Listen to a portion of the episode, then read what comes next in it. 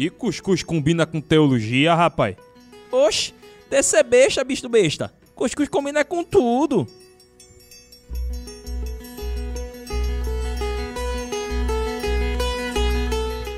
Hoje o dia vai ser massa. Meu nome é Ediel Siqueira e houve reforma na Itália também, capite? Olá, olá, aqui quem fala é o Alex, um prazer imenso estar aqui com vocês e nós estamos no mês da reforma. Como é que será que estão tá nossas igrejas atuais? Precisa de reforma ou não? Sou o pastor Miguel Cox e estamos hoje aqui falando sobre mais um reforma, pré-reformador o Jerônimo Savonarola. Nós vamos ver a influência desse homem na, no período antes da reforma. Gente, estamos encerrando a nossa série sobre pré-reformadores, fechando aí com o Jerônimo Savonarola. Que nome difícil de falar, minha gente. Eu venho treinando há dias já. É, é, ele fez um curso. Alex fez um curso. Savô, savá, é, savi. Intensivo em falar Savonarola. Mas antes, os recados da patroa. Olá pessoal, sou eu aqui de novo, a patroa. Como vocês já sabem, eu estou aqui para falar de uma coisa muito importante. Agora nós estamos no Padrim, uma plataforma de apadrinhamento de projetos independentes, onde você pode nos apoiar com a quantia a partir de 10 reais. Sendo nosso mantenedor, você terá contato mais próximo com a gente, terá descontos nos nossos eventos, ganhará brindes e fará parte do Clube do Cuscuz. O nosso e-mail cuscuzcast.gmail.com continua. Lá você pode continuar nos sugerindo pautas e tirando dúvidas. Nos siga também no Instagram, arroba cuscuzcast. Lá você vai saber de tudo o que vai rolar por aqui e ainda interagir com a gente. Não esquece de marcar a gente quando estiver ouvindo o Cuscuzcast. Por hoje é só. Até a próxima. Tchau! Ok, Pastor Miguel Cox, nós estamos aqui no nosso terceiro encontro e estamos em um mês de festa, né? grandes comemorações.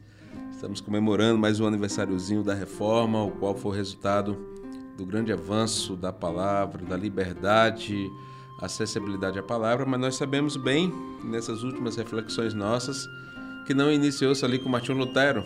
Tiveram homens aí que contribuíram para isso e hoje nós vamos conversar um pouquinho sobre o italiano Jerônimo Savonarola. Tá aí, vendo aí, amigo? Acertei! Boa! Meu pastor, diga o seguinte: quem foi Jerônimo Savonarola? Jerônimo Savonarola, ele nasceu em 1452 e viveu até 1498, com 46 anos de idade. Uma coisa que eu gostaria de destacar, antes de continuarmos, é que essas reformas, ou esses gritos, esses, essas manifestações a respeito da reforma, surgiram dentro da igreja. Nessa época não existia igreja protestante e igreja católica. A igreja era a igreja cristã, a igreja católica romana, e claro que havia a igreja também do Oriente. Mas nessa parte do mundo ali na, na Europa, é a predominância da Igreja Católica Romana, em todos os sentidos. é? Então, o grito das reformas era dentro da própria igreja, não foi de fora da igreja. Né? E Jerônimo Savonarola foi um desses homens, ele era um frade dominicano e que ele queria que algumas coisas fossem reformada dentro da igreja. Né? Ele foi educado pelo seu avô. Seu avô chamava Michele. Ele era médico, o avô dele, era famoso por sua dedicação à medicina e também a sua retidão moral. E essa ética moral jamais foi abandonada por Savonarola. Né? Ele sempre foi um homem muito ético em tudo, muito verdadeiro em tudo. Então, o que é que aconteceu com Savonarola, que estava sendo preparado pelo seu avô para ser médico? E ele estudava com seu avô no, no propósito de ser médico. médico. Mas a vida vai passando e aí ele chega a uma certa idade e decepcionado com as coisas do mundo e ele desiste da medicina e entra para um mosteiro dominicano em Bolonha. Isso trouxe frustração para os seus pais Eu tenho o nome deles aqui, era o Nicolo e Helena Savonarola. E também para o seu avô. Né? Foi uma decepção para eles. Mas ele resolveu porque ele não queria mais assim viver essa vida mundana. E aí passou a estudar lá no mosteiro dominicano a Bíblia com muita intensidade. Também as doutrinas da igreja. E passou como estudante sete anos interno ali no mosteiro dominicano. Mas aí ele teve outra decepção dentro do mosteiro.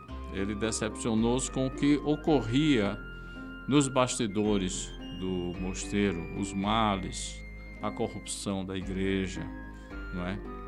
E ele então tentou superar tudo isso estudando a Bíblia com mais afinco. Falar em corrupção da igreja, é, tem uma frase de Santo Agostinho ele dizia que a igreja é uma prostituta, mas é minha mãe. Ou seja, ele reconhecia os erros da igreja, a instituição, da instituição igreja, que é formada de pessoas, de homens, e aí entra o egoísmo, entra a ganância pelo poder, a disputa, o carreirismo e tantos outros males, né? inclusive a questão também é, financeira, né?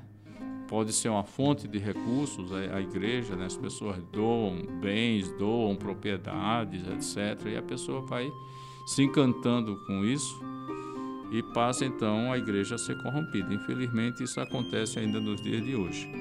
Mas voltando a Savonarola, ele decepcionado com isso e ele estudava a Bíblia com muito afinco e se tornou um importante expositor da palavra de Deus.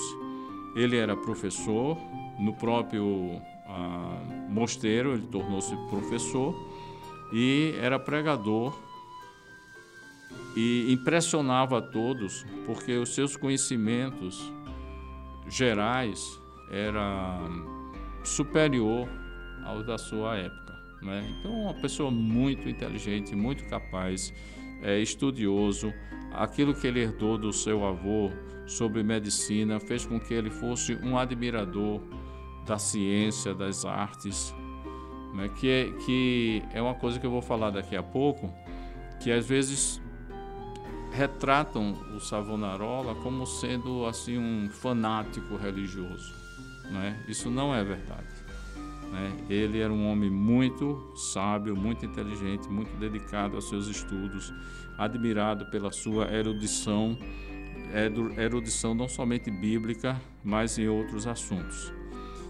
E aos 37 anos, depois dessa fase aí do, do convento, em, 1900, em 1490, ele foi convidado pelo senhor da cidade de Florença, Lourenço de Médici, desculpe, Lourenço de Médicis, e por recomendação de um amigo dele que o admirava muito, depois de ouvi-lo pela primeira vez, uh, chamado Pico de la Mirandola. Uhum. Não sei se eu estou pronunciando certo, porque é só não, falar não cantando. O italiano você fala cantando, vira Mirandola. Pronto. você já acerta. eu pelo menos já falo Savonarola. Olha pra aí como flui. É, viu, Alex? Aprende. Sav, Savonarola. Savonarola. Isso. Entendeu? Uma macarronada. É. Dá uma puxada é, na língua. Capite. É. Agora, no caso, esse senhor. É, é... Peco de la Mirandola. Não, o, não, o, o, o é como se fosse o prefeito da cidade. Ah, né? exatamente. Ele era o, o governador da cidade, era uhum. o dono da cidade. Não sei se realmente prefeito, como seria o título, mas era o, o senhor da cidade. Né? Uhum. Acho que o melhor título seria esse: era o senhor da cidade, né? da, de Florença. E aí ele convida o, o, o Pico de la Mirandola, não sei como diz, é, para ir fazer algum, alguma palestra lá na, na, em Florença e ali ele foi admirado por todos e foi então convidado pelo Lourenço para fazer parte ali do convento dominicano São Marcos. Com os seus estudos bíblicos, né, com a sua erudição, ele começa a atrair muita grande multidão. A sua fama vai se espalhando e as pessoas vão vão se aproximando, o número de conferências vai aumentando. E diz que por seis meses ele expôs o livro do Apocalipse. E essas suas conferências, esses seus, seus ah, ensinos, vão se, são, vão se tornando sermões. E ele começa então, ele tinha assim um caráter, como é que eu digo, sanguíneo, né? Ele era, digamos assim, explosivo. Era... Um autêntico italiano. Era. Talvez aquele cara que faça assim com a mãozinha, porque a turma não vai conseguir ver, mas uhum. com certeza alguns já imaginam. Né? Imaginem, pessoal. Exatamente. Então, uma pessoa assim de, de uma presença muito forte, diferente do Russo, que a gente viu aqui, que era uma pessoa mais. Era um grande orador, mas era uma pessoa mais pacata, né? Uhum. uma pessoa mais sensível. Não é? E, o Savonarola não, o Savonarola era um rompante. E, e ele então começa a denunciar a corrupção da igreja, a, a corrupção dos poderosos da cidade. Mas a... ele, ele denunciava a quem? Ele denunciava ao, ao público, às pessoas. Eita. Bicho ele bravo. revelava a, as pessoas. Chutava né? o pau da barraca mesmo, é. tava nem aí. Viu? e olha, o luxo, a pompa em que viviam, viviam os, os, bispos, os cardeais, entendeu? E eu, eu, imagino que o negócio devia ser muito grande, porque era o auge do. do como é o nome? Do, do Renascimento e o local onde estava a sede da igreja. Né? Exato. É. Roma, né? Tá até hoje. Então acho que isso aí já é. E, e, e, por exemplo, o, o, Papa na época era o Alexandre VI, não é? que foi um, um Papa assim é, muito influente politicamente e uma pessoa muito rica, enriqueceu muito a igreja, se enriqueceu também através da igreja, né? E tinha assim uma influência política muito grande. Ele era um, um papa assim muito ah, dominador, era um homem assim de, de, uma, de um pulso muito forte. E aí vem um bocado de coisa, né? Com isso, e naquela época os papas tinham as suas mulheres, tinham as suas amantes, tinham os seus filhos, não é? Isso, filho que virava bispo, o filho que virava padre é exatamente também. como é o caso do, do Alexandre VI, né? Uhum. É, nós não vamos perder muito tempo falando uhum. dele, ah, mas isso é, é, importante ele na vida de Savonarola. Uhum. Então ele dizia nas suas pregações, ele falando sobre o Apocalipse. O Apocalipse é um livro que tem figuras muito fortes a respeito da disciplina da igreja, a respeito das visões, a respeito dos castigos, a respeito dos, dos terremotos, dos trovões, etc. E ele então metia medo. Na verdade é isso mesmo. Ele metia medo porque ele falava da tribulação e a igreja ia passar por, lá, por uma grande tribulação antes de ser restaurada. E assim ele fazia as suas conferências. Mas um detalhe, voltando um pouquinho atrás. Quando ele chegou em Florença e ele foi colocado alguns meses depois pelo Lourenço, né, ou pela influência do Lourenço, que era o, o senhor da cidade, uhum. e ele foi eleito prior de São Marcos. E aí era um costume da, da época o prior fazer uma visita de cortesia ao senhor da cidade. E aí começa Savonarola a mostrar a que veio. E ele então se recusa a ir lá digamos assim, fazer uma cortesia ao Lourenço, que na verdade era dizer assim, olha, eu estou aqui, eu sou o prior, né? mas quem manda é o senhor, né? essa coisa toda, né? eu respeito a sua posição, aquela coisa toda. E ele não fez isso. E o Savonarola disse assim, quem me escolheu foi Deus. E somente a ele eu me submeto. Nossa.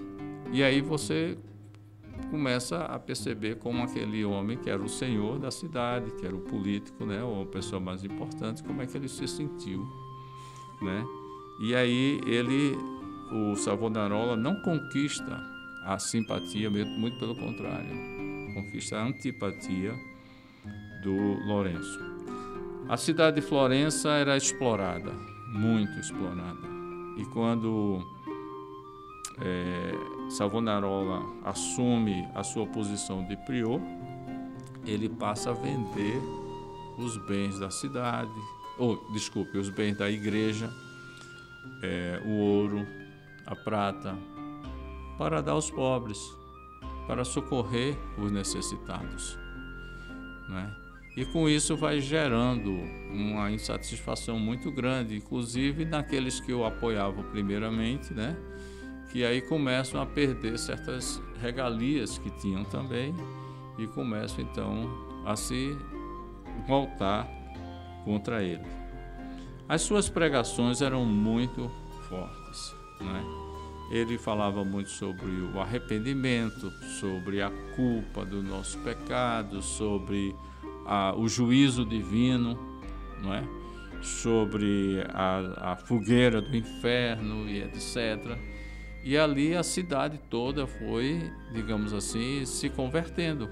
Né? O pessoal foi largando o, mundanismo e se aproximando mais da igreja. E, e veja bem, com esses movimentos é, de, de transformação, há muita coisa boa, mas também há muita, digamos assim, muita espuma em cima da, da água que corre. Né? A água pode ser cristalina, mas em cima, na superfície, uhum. tem muita espuma, tem muita, muitos outros interesses.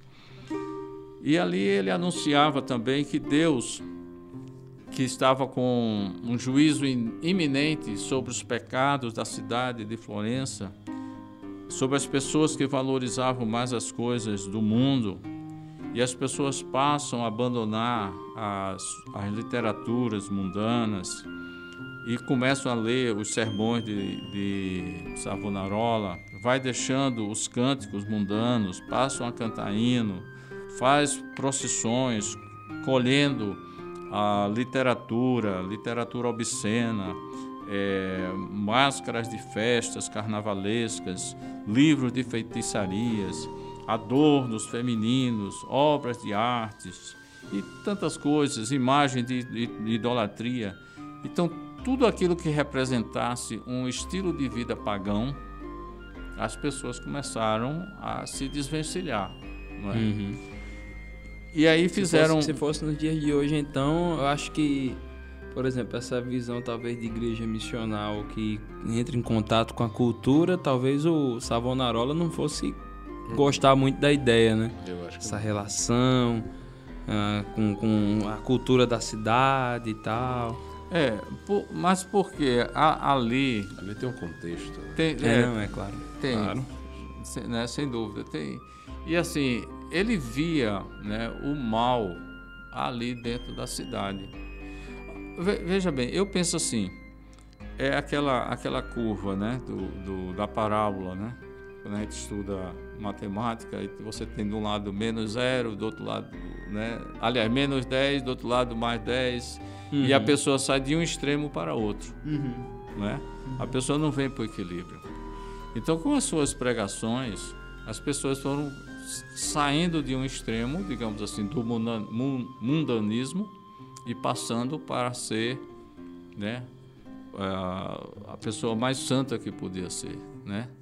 Mais real do que o rei, como se diz, né? Então, querendo ser de, de repente uma guinada muito forte na sua vida. Isso acontece muito hoje em dia.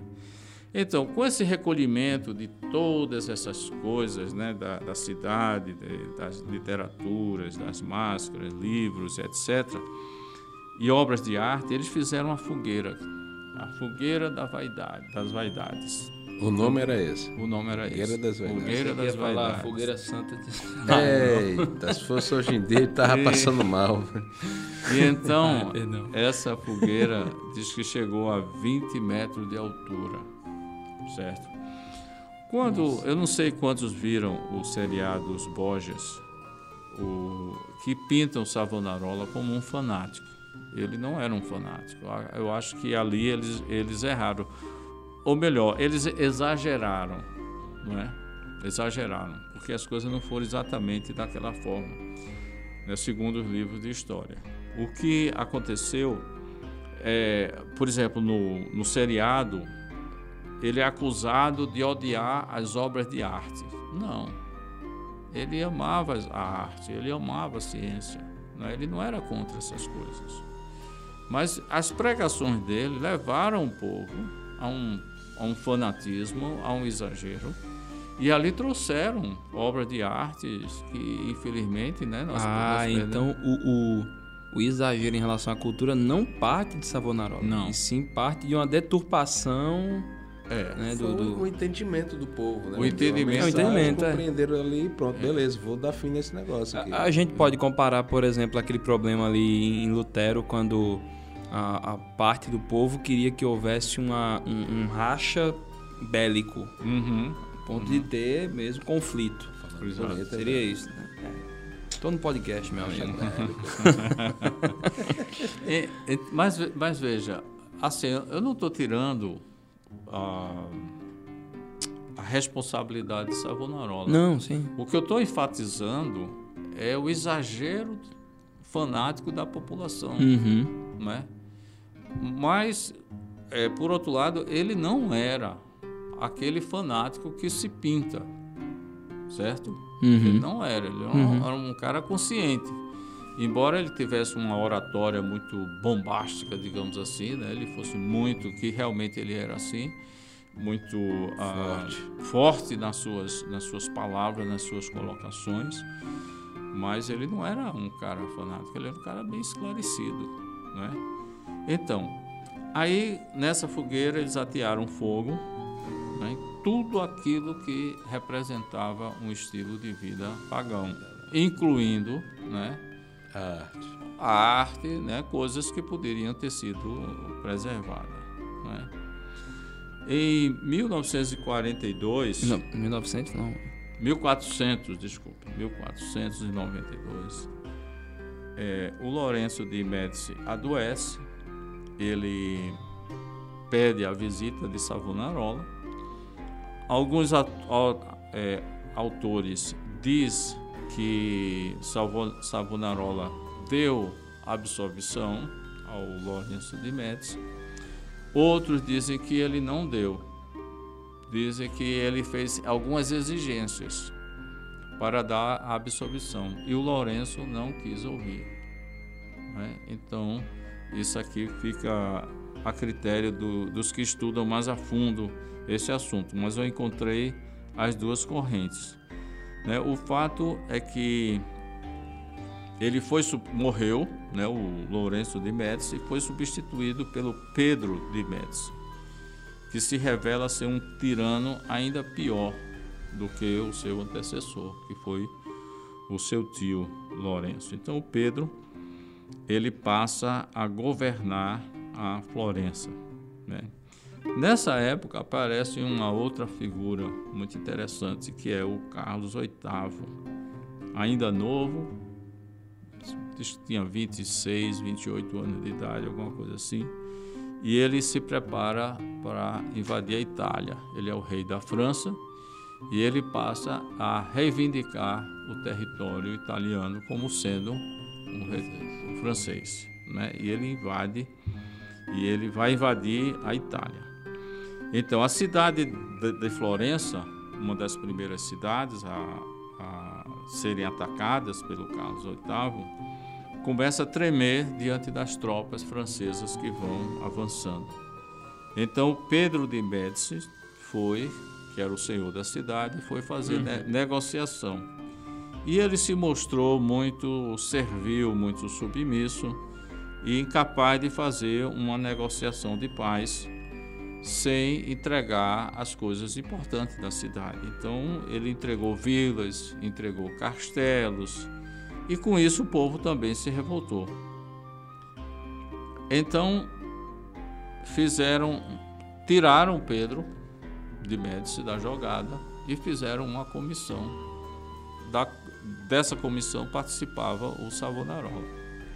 E aí foram ao Carlos VIII.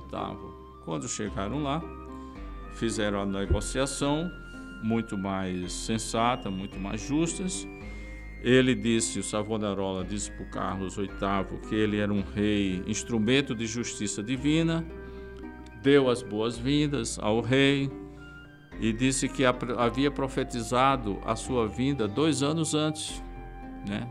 O que parece ser verdade, e que fizeram lá um, um o, o, rei gostou dele, fizeram lá uma, uma negociação de que o rei não invadiria a cidade, etc., não faria uhum. danos à cidade, e foi tudo muito bem.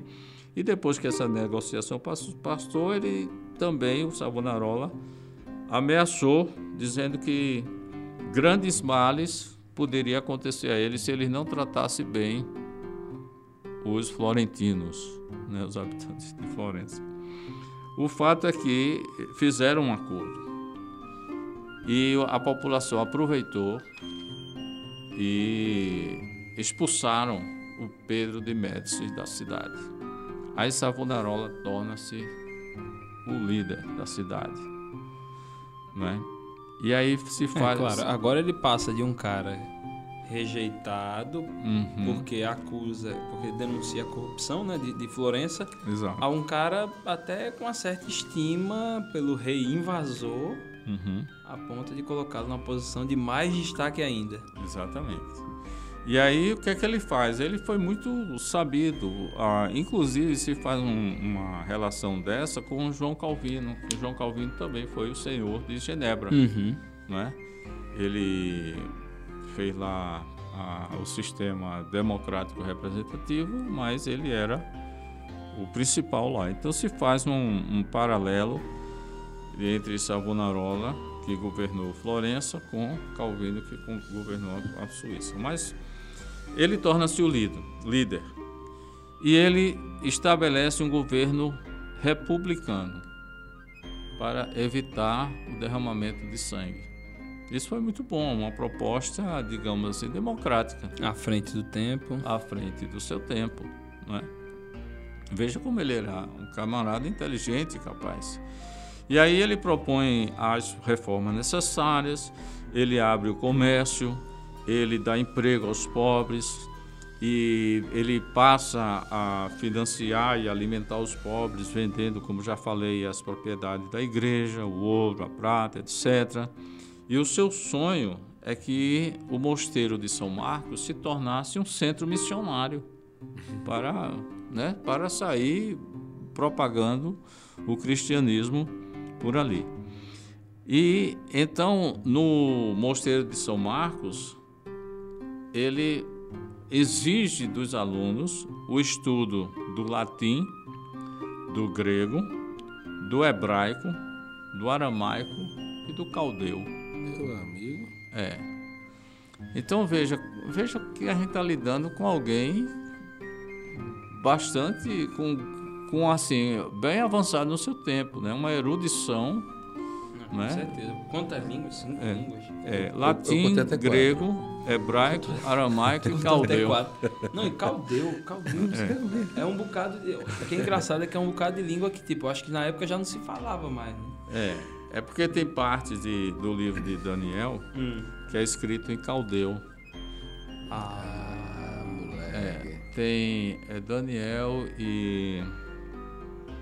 Aí outro livro, Esdras, se eu não me engano Daniel e Esdras tem, um, tem, um, tem trechos que é escrito em caldeu, não é? Aramaico dizem que era a língua que Jesus falava, né? Porque uhum. Jesus falou Eli, Eli, Lama, Sabactani e é, coisas assim, né? É, Talita cume, né? A menina levanta, coisas assim desse tipo. Então, muita gente pensa que a língua preferida de Jesus Cristo era o aramaico, né? Enfim, no meio da dúvida, vamos estudar aramaico. Vamos estudar aramaico também para evangelizar os árabes, né? O hebraico, né? Do, do Antigo Testamento, para a evangelização dos judeus e assim por diante. O, o caldeu também para aquela região onde ainda se fala ou se falava, não, não sei ao certo. Bom, aí tem um outro episódio fora o da Festa das Vaidades, né, da Fogueira das Vaidades, tem um episódio também que é mal representado ali por, no episódio né, dos Borges. É o episódio da fogueira. Um inimigo, foi assim, um inimigo fanático de Savonarola, desafia para uma prova de fogo qualquer um que afirmasse que o dominicano, né, Savonarola, era um verdadeiro profeta. E aí, um frade dominicano, da parte né, de Savonarola, aceita o desafio sem consultar Savonarola. Então, o desafio era o seguinte: eles iam fazer uma grande fogueira uhum. e ateavam fogo e os dois iam passar pela fogueira. Um vinha de um lado, fizeram uma grande plataforma, um vinha de um lado, o outro ia do outro. Quem saísse vivo do, lado, do outro lado provava que Savonarola ou era um profeta verdadeiro ou era um falso profeta, né? O, fa, o... Mas, mas peraí, Diga. deixa eu tentar entender. Foi o discípulo de Savonarola que apoiou essa ideia, não? Foi. Ah, um, ah, um inimigo. Nunca que eu fazia isso, meu velho. Então ele. Opa, aqui... vamos, não, vocês estão duvidando do meu mestre? Besta. Ah, ok, vamos criar um negócio aqui, vamos criar um Não, mas não foi ele que criou, foi o inimigo foi que inimigo. fez esse. Não, mas ele. Aí ele aceitou. Bora embora. É. Mas quem ia passar ele? Ixi, é macho. Ou Savonarola? Não, o, o discípulo. ah, ok. Não era Savonarola. Deixa o menino andar, vamos lá. O menino é macho. É, o, o que. Saiu do Nordeste ele não, né? Não. Não, não é do Nordeste não. Tá bicho bravo. A não ser que fosse do. do aliás, do Nordeste da Itália, não sei, né? Mas olha, o, o fato é o seguinte, que Savonarola não aprovou esse tipo de provocação. Isso, e ele dizia aquilo que, que Jesus falou, né? Não tentarás o Senhor teu Deus. Amém. Quando o Satanás disse, ah, se você é filho de Deus, pula aí do, do pináculo do templo, e, do templo e os anjos vão te, te uhum. amparar, né? Aí Jesus respondeu, também está escrito: não tentarás o Senhor teu Deus. Uhum. Então Savonarola foi contra essa ideia, né? Mas aí a coisa foi tomando vulto, tomando vulto, e, e você sabe, né? A população vem a pressão, cidade pequena, notícia se espalha, todo mundo quer ver o, o espetáculo, né? E se a realmente. Turma, a turma quer ver o circo pegar fogo, literalmente. Quer, exatamente. É. Quer ver o pé dos outros. O churrasco. Fogo, é. Aí o que é que acontece? Eles fazem a fogueira, fazem essa passarela, certo? E começa a aguardar os dois, o desafiante e o que aceitou o desafio, né? Esses, o, o do lado inimigo e o do lado do Savonarola. E o fato é que nenhum dos dois aparece. Certo? Dois frouxos. Diz que Sa... Savonarola, que foi lá, estava presente, né? Eu creio que talvez aí foi um erro que ele cometeu de ter ido. De ter ido, mas ele estava lá, embora ele não aprovasse. É, isso era certo? uma coisa que eu ia perguntar, porque nesse momento assim, poxa, beleza, tu não aprova, mas tu tá lá. Se tu aprova era melhor tu não ir, porque era, exatamente. Mas, assim, mas se... a gente está vendo isso. Mas se ele não fosse. Nos olhos de hoje. É, é, é muito é? fácil também. Mas talvez falar, se, né, eu acho que ele, ele deve ter acompanhado o clima, a repercussão daquela situação. Né? É. Né? Porque, tipo, se ele não fosse, o pessoal ia dizer, pronto. Ou não então, tem um motivo da gente então tá ouvindo uma coisa, cara. ou então uma coisa.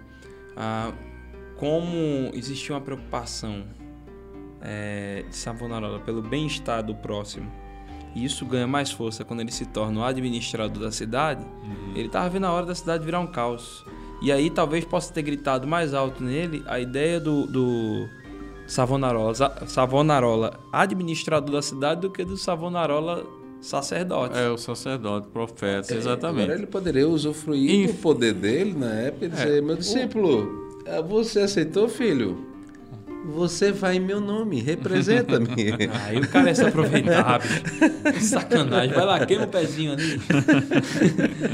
Aí é fleragem. Mas olha, o, o fato é o seguinte, que ele estava ali presente né, não aprovando aquilo, né, mas estava presente porque a cidade em peso estava presente, certo? Então foram as pessoas lá. Aí o que é que acontece? O cai uma chuva tremenda. Depois do pessoal esperar horas e horas e ninguém aparecer, de repente o céu ficou nublado e caiu uma chuva tremenda. E aí não se podia nem sequer atear mais fogo na fogueira. Certo? E é aí quando a turba, né, sendo é, incitada pelos inimigos de Savonarola, se voltam contra Savonarola.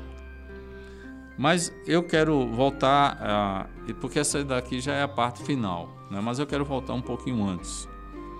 Eu quero falar antes de uma santa aliança. Porque isso é, é, é muito importante e muito curioso. O, os estados italianos, eles fizeram uma santa aliança para combater Carlos VIII, que vinha da França. Uhum. Essa santa aliança foi coordenada pelo Papa, o Alexandre VI, e que ficou encarregado de dobrar o rei da França, certo? Florença não se aliou a essa aliança, ficou fora. Aí eles se uniram à Santa Aliança, certo? Esses estados italianos se uniram para ir e combater Florença, porque Florença tinha feito um acordo com o rei da França e tinha rejeitado o, a aliança com eles, com os italianos. Então eles foram para lá para uhum. dar uma surra lá no, no, nos florentinos. É, ou vem para o bem ou é. vem para o mal. Aí interessante, aí chega uma esquadra de navios de guerra num, num dos portos de Florença. E Savonarola disse que Deus ia destruir todos esses navios, que havia uma grande tempestade e todos os navios seriam destruídos. Aconteceu isso. E aconteceu. Rapaz. Esse era o cara.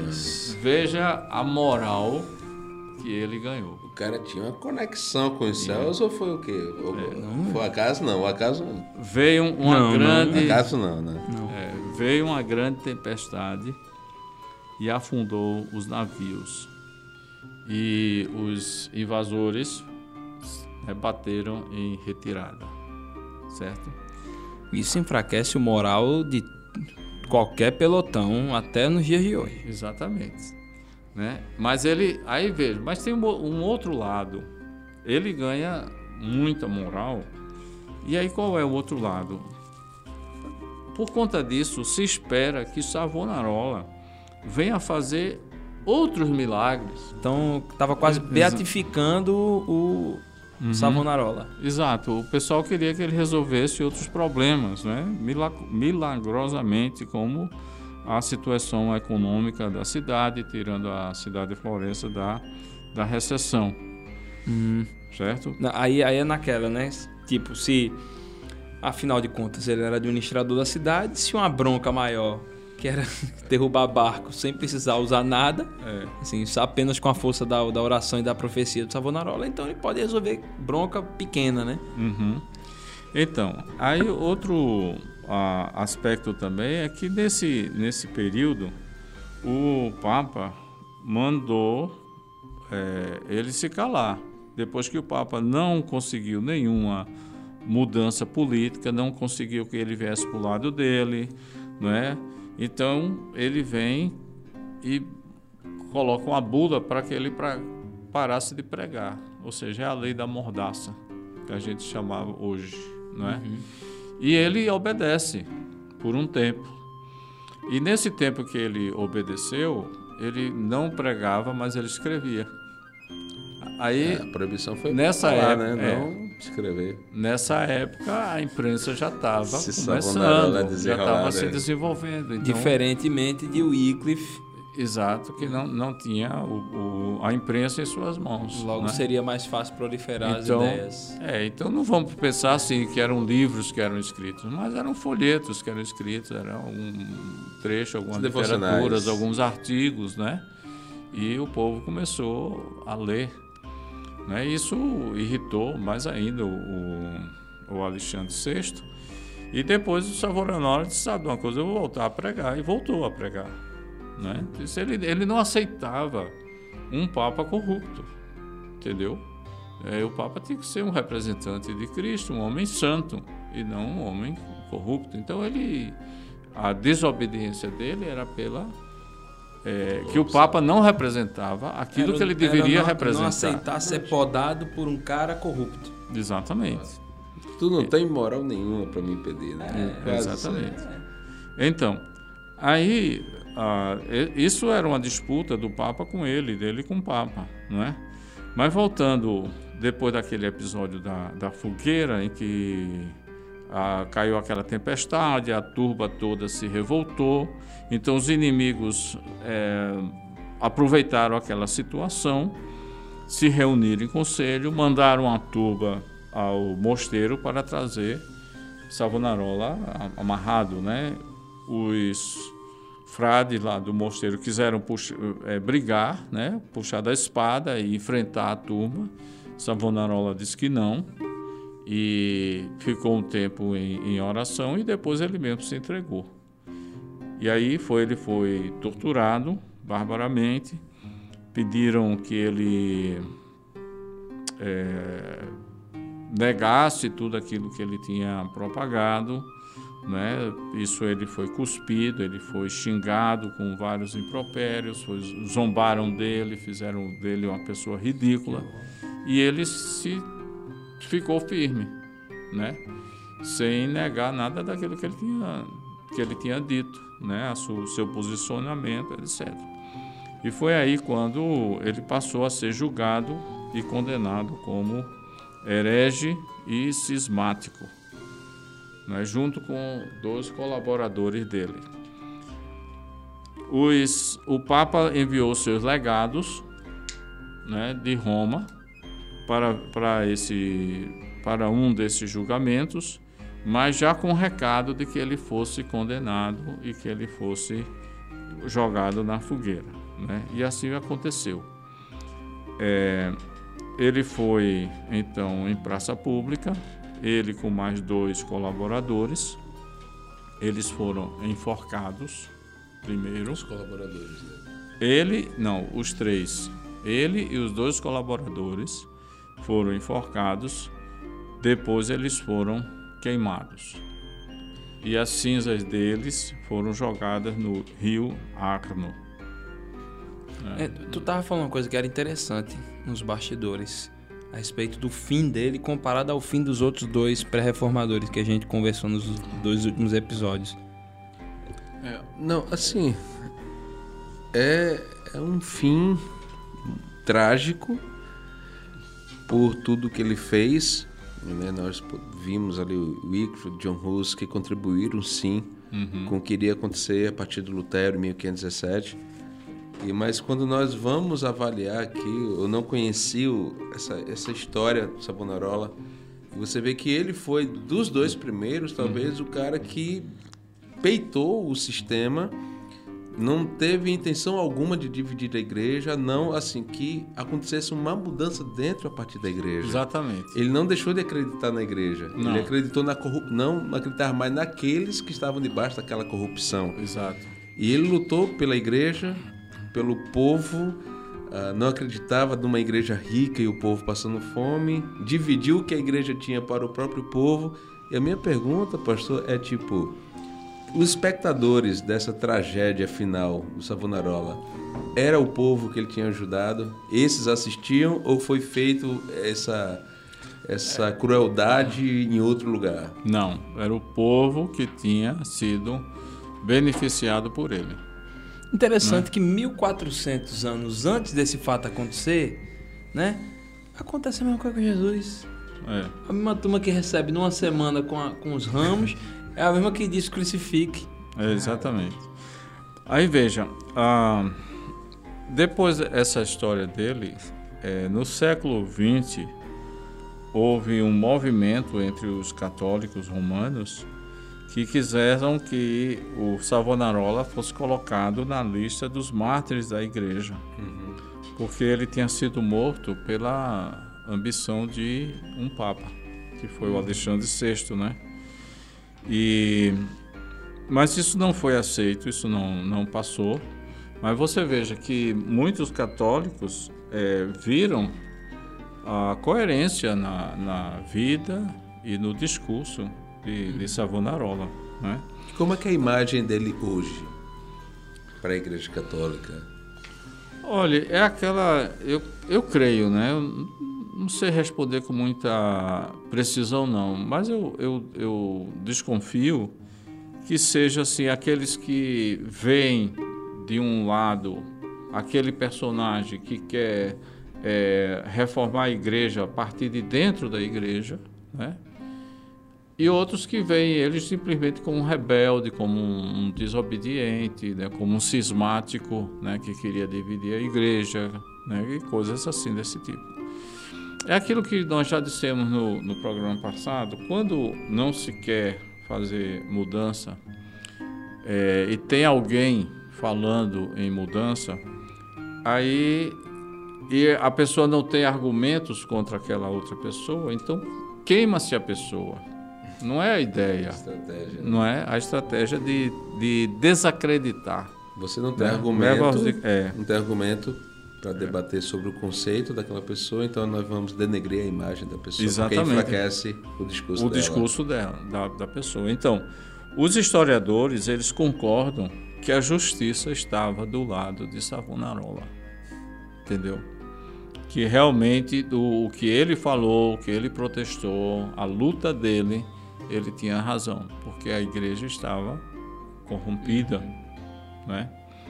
E eu, eu tirei uma, uma lição da vida de Savonarola, porque ele foi um expositor da Bíblia, ele foi um homem que tinha consciência da, da palavra de Deus. E a lição que eu tirei foi o seguinte: nós resistimos, resistimos muito à mudança.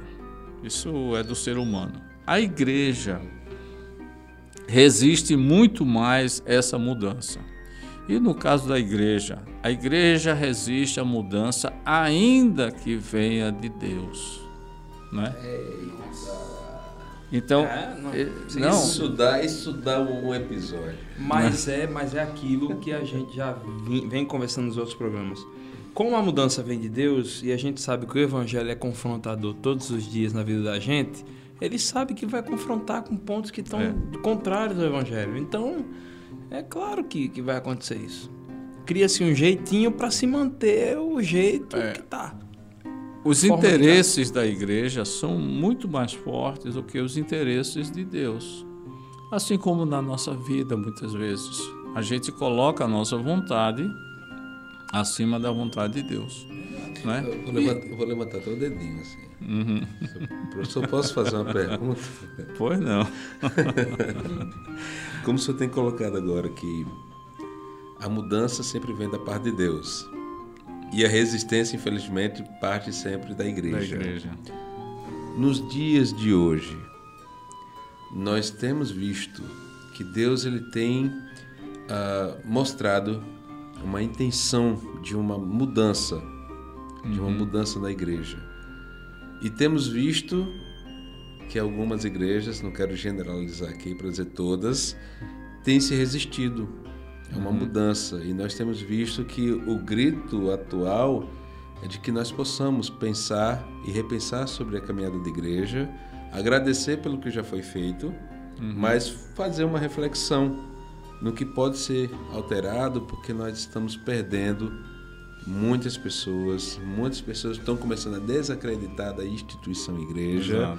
não da pessoa de Deus e nem de Jesus, mas estão se desapontando com o novo clero, com o novo poder, com o novo autoritarismo É verdade. que tem estado. Savonarola seria morto hoje em dia também? Ah, eu creio que sim. Ah, um livro, A Inquisição Sem Fogueiras, é escrito pelo reverendo João Dias. Eu, eu também estou anotando aqui. Ah, Inquisição sem fogueira. Inquisição Sem Fogueiras, né? há muitos anos atrás, que é justamente isso.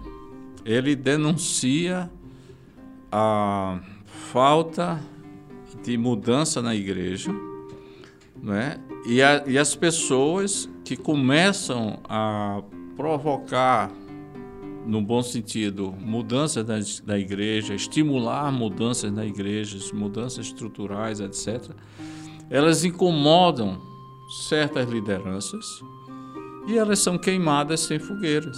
São, como já falamos, são desacreditadas, uhum. né? são colocadas à, à margem. Colocar né? na geladeira, né? É, na, na geladeira, né? Aí vem, vem as sanções, vem as retaliações, certo? E aquela pessoa passa a ser uh, mal vista, porque começam, na linguagem popular, a queimar o filme dessa pessoa, não é? Então é a Inquisição sem fogueiras. Você não tem a fogueira de madeira lá, o camarada amarrado lá no poste, mas tudo que ele faz, o pessoal está ali nossa, né? vez ou outra a gente vê isso. Criticando. Se eu for contar em vida, quanto eu já vi, já disse. É. E, e é a melhor estratégia, viu? Porque quando você lança o camarada na fogueira, é porque ele não rejeitou o que uhum. Deus colocou no seu coração, o cara morre e vira Marte. É. A história dele perpetua. Mas quando você tira o camarada de cena e deixa ele morrer no cantinho, é mais um louco que falou, falou. Se é fosse cruel. Se fosse da vontade de Deus, é. tinha surtido algum efeito, não surtiu efeito algum. É. Vida que a segue. maneira mais cruel. É, no não, silêncio. É, e assim se rotula as pessoas, né? se, a, se afasta as pessoas, justamente porque a pessoa está incomodando, o discurso dela está incomodando. E o que é muito interessante é, é o seguinte: é que quanto mais você é, estuda a Bíblia, né, você se baseia na, nos escritos sagrados, você tem um, uma, uma interpretação mais lúcida, mais perseguido você é. Entendeu? Se aquilo que você está trazendo, é aquilo que Jesus Cristo diz, você não coloca vinho novo em odres velhos, né? não coloca um remendo em uma roupa velha, um remendo novo em roupa velha porque se rompe. Então você traz alguma coisa, uma luz, né, genuína de Deus, mas aquilo ali vai provocar algumas mudanças e a liderança muitas vezes não quer aquelas mudanças. Aí você vê muitas vezes os rachos. Por que, é que as igrejas se dividem tanto? Né? Muitas vezes é por isso. Uhum. Porque um, um grupo resiste a qualquer mudança.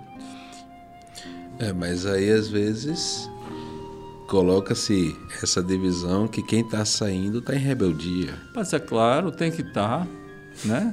Tem que mas ser a parte é, ruim. A parte né? ruim sempre é. Ele é. vai sem Deus. Exato. Ve, sem a bem, minha bênção. Nós devemos ter, ter cuidados pelo seguinte, não é toda mudança que é de Deus. Né? Uhum. É, e, por outro lado, há uma certa, uma, um certo equilíbrio que a gente deve é, conservar né? alguns princípios têm que ser conservados. Né? Mas quando há um movimento legítimo, então nós devemos ouvir, né? aprender, é, parar, escutar, mas antes de qualquer coisa, começa a se jogar pedras, começa a se criticar. Às vezes as pessoas nem entenderam direito o que é que se está falando e já começa a dar suas opiniões e aí atropelam todo um processo de mudança. Às vezes é feito propositadamente, né, para atropelar mesmo, e às vezes não, às vezes é aquela insensatez humana. Né? Todo mundo tem que dar sua opinião, todo mundo tem que dizer que isso é certo, que isso é errado, não sei o quê, sem se aprofundar na questão que está sendo trazida. Né? Infelizmente, isso é muito comum. Então, com, com é, Savonarola, com o Hus, com Wycliffe, né? eles trouxeram coisas boas para a igreja, mas eles foram rejeitados porque mexia com o sistema. Né? Para mudar, tinha que se mudar o sistema. E aí eles foram rejeitados. Uhum. Né? Wycliffe ele foi enterrado, mas 34 anos depois foi, foi exumado o seu cadáver, queimado. Aquilo é uma resenha. Depois jogado no rio. Eu só, eu só João Russo, é, João Russo também foi queimado. Pegaram suas cinzas também jogaram no rio. A mesma coisa com Savonarola, que foi enforcado, queimado e as cinzas jogadas no, jogadas no rio. Né? E... Havia algum significado em jogar o, o pó no Não, rio? Era só... Não, é só para que o pessoal não apanhasse a cinza e fizesse daquilo resquício. uma, uma relíquia, uma lembrança. Alguém dizer aqui está nesse cofre as cinzas do grande Não, e ainda bem que Savonarola. fizeram, né? Porque esses três caras, pelo jeito, não queriam isso. É, É, tava soberania muito de Deus não. aí, em todos os detalhes. Exato. Gente, dicas culturais. E aí, quem é que quer ser o primeiro? Uou, quero, quero indicar o livro de Tim Keller, Deus Pródigo. Uma mensagem muito importante baseada ali na parábola do filho pródigo. E muito interessante que fala até um pouquinho do que nós conversamos hoje, da questão da mensagem. A mensagem de Jesus que atraía tantos pecadores publicanos, como também atraía até os fariseus religiosos que eram a resistência da época e não queriam uma mudança, a tal ponto de denegrir também a imagem de Cristo, e a gente sabe, mas assim, indico aí Timothy Keller, Deus Pródigo. E gente, sinceramente coração, estou terminando esse programa aqui hoje um pouquinho chateado por dentro, porque a reforma está aí. Nós somos fruto dessa galera que, que, que meteram a cara, se colocaram aí na brecha, foram usados poderosamente, influenciaram poderosamente Martinho Lutero e nós somos resultado disso.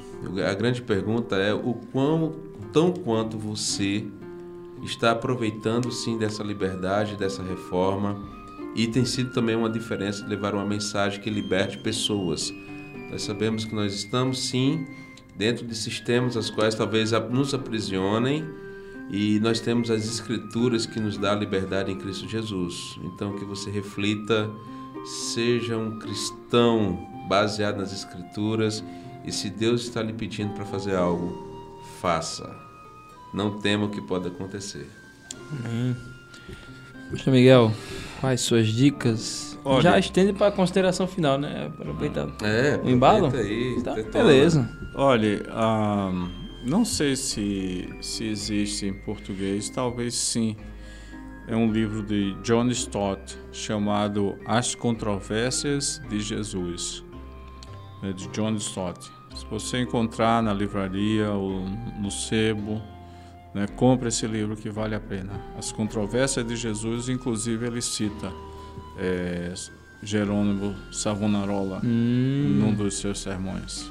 eu tenho duas indicações. Eu tenho a, a série The Borgias. Então, Pastor Miguel, não venham reclamar que Pastor Miguel deu spoiler aqui, porque já era pra tu ter tomado vergonha na cara e ter o- assistido esse filme, que já tem um tempão que esse filme tá no Netflix. É, Tá levei certo. agora. Seriado, né? É, um é, é seriado. pra você mesmo, em primeiro lugar, Alex. Amém? Amém, igreja. É. Então. É, É um então, seriado, É é um um seriado muito interessante. O ator que faz o papel do Papa, ele faz. É um show à parte, aquele cara. Eu esqueço É o nome dele. Ele, o cara é muito bom. E o outro é, é, não tem nada a ver com Jerônimo Savoranola, mas é o seguinte: é dia 9 de novembro, às 8 da manhã, na Igreja Batista da Lagoinha, em Boa Viagem, Rua Agenor Lopes, número 150, perto ali do Shopping Recife. Eu vou ter a oportunidade de fazer um, falar um, fazer um workshop para falar sobre igreja a serviço da cidade. Né? E aí a minha esposinha Renata, a patroa, vai falar sobre fotografia. Né? Então, quando você vê aquelas fotos ali no Instagram da gente, é Renata que tira. Porque se dependesse de mim e de Alex, ah, enfim, eu não vou nem descrever o que, que seria. Então, se você tem interesse em, em saber um pouco mais qual é o papel da igreja para a cidade, para ambientes urbanos, né?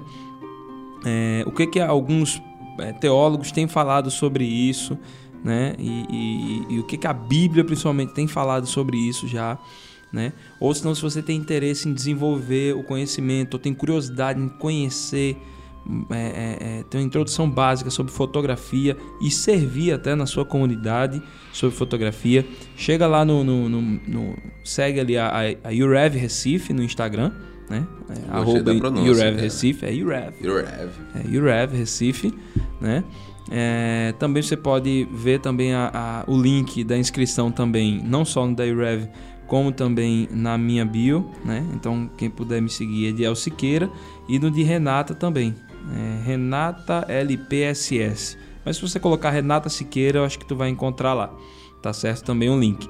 Tá bom?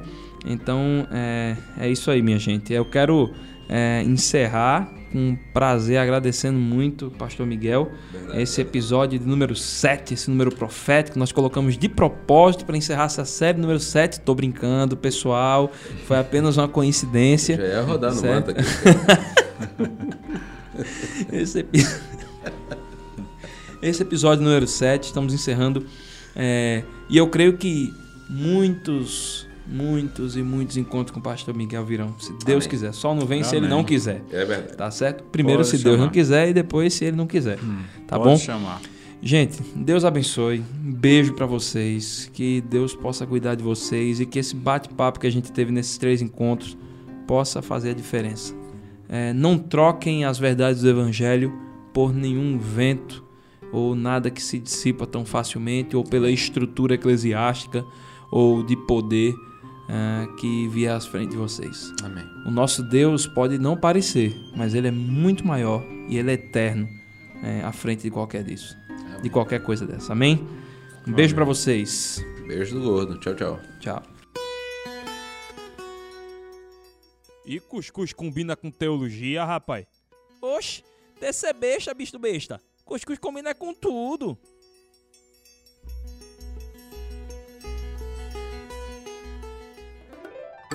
Este podcast foi editado por Monique Laureano.